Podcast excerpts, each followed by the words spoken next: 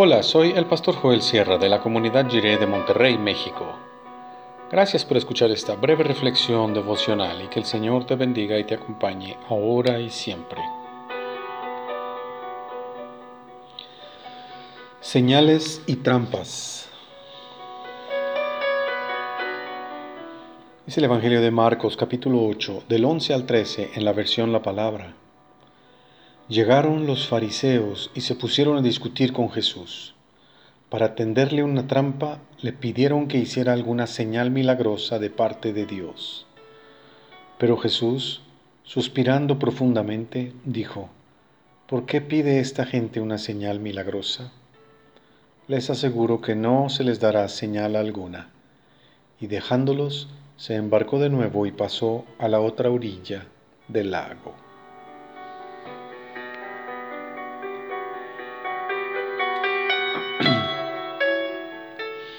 ¿Por qué pedir señal milagrosa? Después de tantas personas sanadas y libradas de sus aflicciones y opresiones, después de la señal de los panes y los peces, del perdón de pecados y la enseñanza que sustenta una vida de libertad y alegría, ¿por qué pedir una señal más? ¿Es que acaso hay una señal que sea más convincente que otra? Es que los fariseos realmente quieren creer en Cristo y sinceramente solo piden una señal más para poder creer? Cuando alguien no quiere creer, no hay señal alguna que sea suficiente. En la petición de los fariseos va implícita su intención. Quieren tenderle una trampa al Señor Jesús.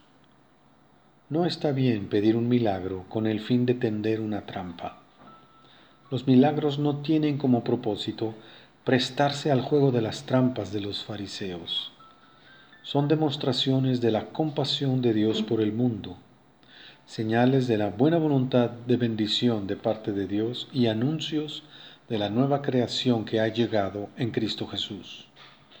Por eso es ofensiva la petición de los fariseos, porque no repara en la necesidad de la gente, porque solo quiere atrapar a Jesús en algún error, porque se ríen del anuncio del reino de Dios que ha venido en la persona de Cristo Jesús, porque para ellos un milagro no es el evento que transforma para siempre un destino de muerte en esperanza de nueva vida, sino solo la ocasión para discutir y tender una trampa. Esa mala levadura sigue presente en mucha gente hoy en día. Cuando alguien, pensando que es una persona muy piadosa, muy creyente y muy cristiana, pone más énfasis en la observancia correcta de una cierta tradición religiosa, en lugar de ver cómo el Evangelio toca, bendice y transforma la vida de la gente. Esa persona está infectada con la mala levadura del fariseísmo. Es un cierto modelo de ministerio y de vida religiosa cristiana se identifica por poner los programas en primer lugar, antes que las personas. En ese modo de pensar, las estructuras son más importantes que la transformación del corazón, y los milagros solo sirven para ponerle trampas al Señor. Ante esa actitud, el Señor Jesús solo suspira profundamente como evidencia de su enorme paciencia y busca retirarse porque todavía tiene mucho que hacer.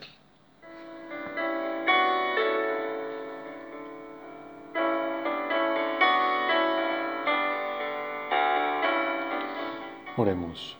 Señor, gracias por tu paciencia con nosotros. Enséñanos a seguirte hoy. Amén. Vale la pena seguir sembrando con lágrimas porque vamos a volver con gozo recogiendo gavillas llenas de vida en abundancia.